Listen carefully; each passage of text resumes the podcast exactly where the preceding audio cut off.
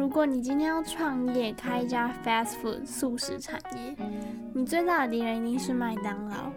那你会拿什么跟麦当劳竞争？你有没有喝过弹珠汽水？弹珠汽水是不是其实喝起来跟一般的汽水差不了多少？但是为什么它能够成为大家共同的童年回忆？还有，就算你不哈韩，应该也吃过韩国的辣炒年糕。韩式料理是如何在台湾迅速流传的？在台湾吃到的辣炒年糕，真的是韩式口味的辣炒年糕吗？本周要为你介绍的是《行销成功案例小百科》这本书。市面上大部分的行销相关书籍会一直不断的说明复杂的理论，再放上一两个相关案例。大家应该都有过这样的感觉：讲理论的时候，感觉彷徨在大海之中，直到对照到实际案例才豁然开朗。这本书就是以这样的角度出发，先介绍成功的行销案例，再来解析成功原因，最后整理出相关行销理论。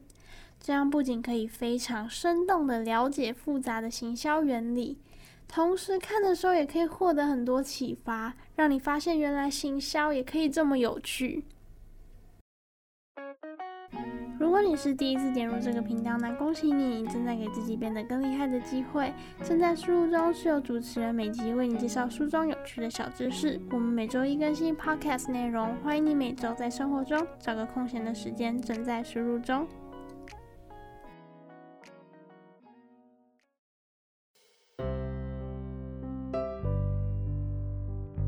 相信应该九成九的人都吃过麦当劳。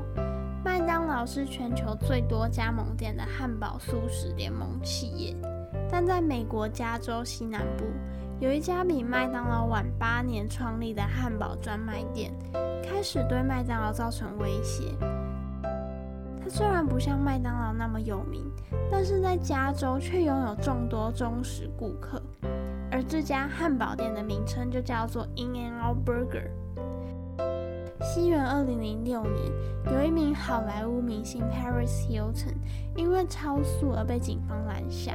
警方问到他为什么超速时，他居然表示，因为他肚子很饿，要赶去 In-N-Out Burger 吃汉堡。这就可以看得出来，In-N-Out Burger 对美国人的吸引力不同凡响。他是如何在已经充斥麦当劳的美国素食产业中站稳脚步的呢？就是因为他做出了与其他素食的差异化新鲜策略。首先，In-N-Out Burger 的薯条以新鲜现炸马铃薯条而闻名，而且会让顾客直接看到整个制作过程。而且，汉堡里所使用的肉并不是使用冷冻肉，而是新鲜的冷藏肉。再来，他们家的奶昔也是非常有名。除了好吃之外，他们采取现点现做的方式，与其他素食店业者相比，包含麦当劳在内，价格虽然差不多，但是却更新鲜。说到，麦当劳是全球最多加盟店的汉堡速食联盟企业，至目前为止已经超过了三万家连锁店。但是 In-N-Out Burger 却只有三百多家分店，为什么他们店面数量这么少，却不选择扩张连锁事业，也不打算让公司上市呢？因为对他们来说，与其将重点放在无限制的扩张，不如选择一条符合信念的路来走，也就是在干净又亲切的环境里，提供顾客新鲜又好吃的食物。为了坚持这样的原则，In L Burger 每天早上都会在邻近地区挑选新鲜的食材，因为不使用冷冻食材，所以不需要冷冻库。调理食物时也不用微波炉。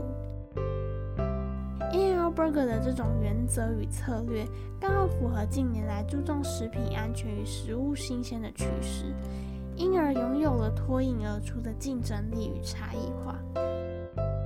汉堡是最具代表性的素食，人们在选择素食时最想要的是什么？大概是便宜又能快速使用吧。既然如此，那健康怎么办？如果既便宜又快速，健康是否就会被忽略？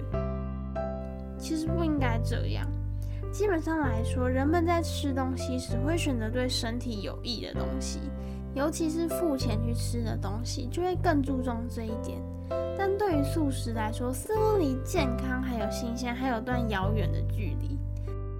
在电影《Super Size Me》中，呈现连续三十天餐餐都吃素食汉堡的亲身体验，结果除了体重会上升，对健康也会带来严重的影响。还有人曾经忘了放在外套口袋里的汉堡，一年后发现时，汉堡竟然完全没有腐坏。这些都是很好的负面例子。从 INL Burger 的例子可以知道，定位是为产品的最有利点塑造好印象的策略。所谓的定位 （positioning） 是指为了让企业或产品在消费者的心中留下最好的印象而努力的过程。以 INL Burger 为例，对于那些喜欢吃素食却怀有罪恶感的人来说，它已经成功的被定位为因为新鲜，所以是健康的汉堡。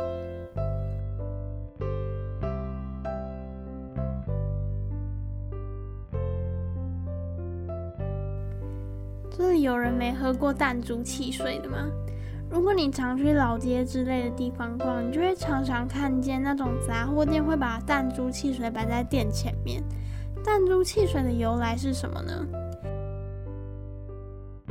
弹珠汽水其实一开始是日本的一种瓶装碳酸饮料，后来却在美国的青少年之间流传开来。它的口味其实和一般汽水差不多。那么为什么它能够如此受人注目呢？没错，就是在于它独特的瓶子设计。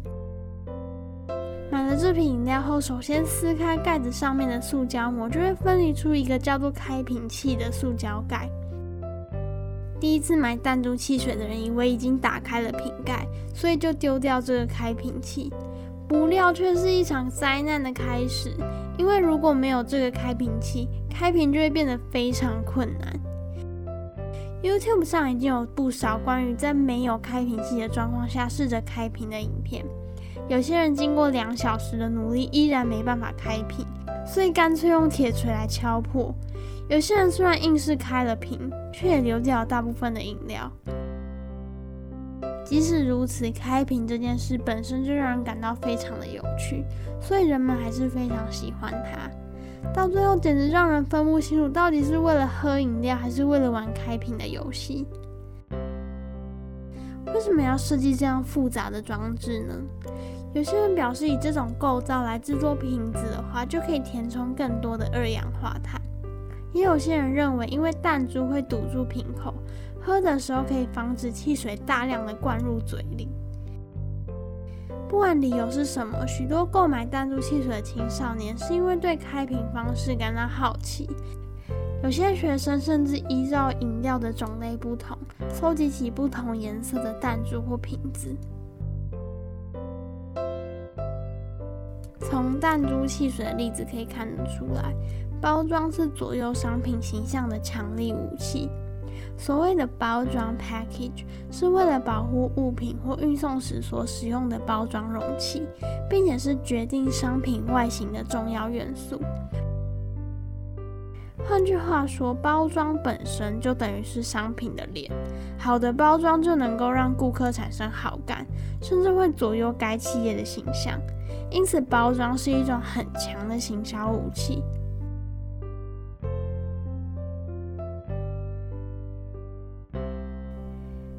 现在属于世界上数一数二的文化强国，大家应该都知道吗？韩国历经金融风暴后，确立了以文化立国的策略。那你能想象，他们甚至连辣炒年糕都想要行销到全世界吗？韩国在二零零九年三月成立了辣炒年糕研究所，他们的宗旨是让辣炒年糕成为国际性的食品。他们的第一步就是先将辣炒年糕的英文名称换成外国人也能轻松翻译的 “tobokei”，之后在不改变辣炒年糕本质的前提下，开始进行研究如何符合世界各地的口味。举例而言，辣炒年糕研究所试着开发各种年糕及酱料口味，从炸酱辣炒年糕、咖喱辣炒年糕、蜂蜜辣炒年糕，到使用麻花年糕、丸子年糕、空心年糕等为材料所做的辣炒年糕，就好像可以搭配数百种配料的披萨一样。不过，对韩食的国际化来说，最重要的是要保有韩国固有的口味，并以此为标准来制作。人们正密切地关注这个思考着无限变化的辣炒年糕研究。除了辣炒年糕之外，韩国文字也成为了设计商品的灵感。尤其将韩国字作为衬衫或衣服的花纹时，看起来非常稳重。那么，把眼光放回我们自己的国家。如果有人愿意支付一定的金额消费在台湾文化的商品上，你觉得他们会对哪一部分感兴趣呢？大家对于将自己的文化推广到国外这件事感到很生疏，但我们应该要学着以商业的心态来推广自己的文化。各国历经数千年所发展出来的独特文化，都有必要以做生意的观点来重新检视。因此，需要更多像辣炒年糕研究所一样，将本国文化重新加以研究，并推广到世界各地。除了将本国文化标准化以便于说明外，也要能让外国人以轻松有趣的方式来体验。例如，书法文字研究所、泡菜研究所、汤圆研究所、盐酥鸡研究所、素食研究所、原住民服装研究所等，都可以成为推广的素材。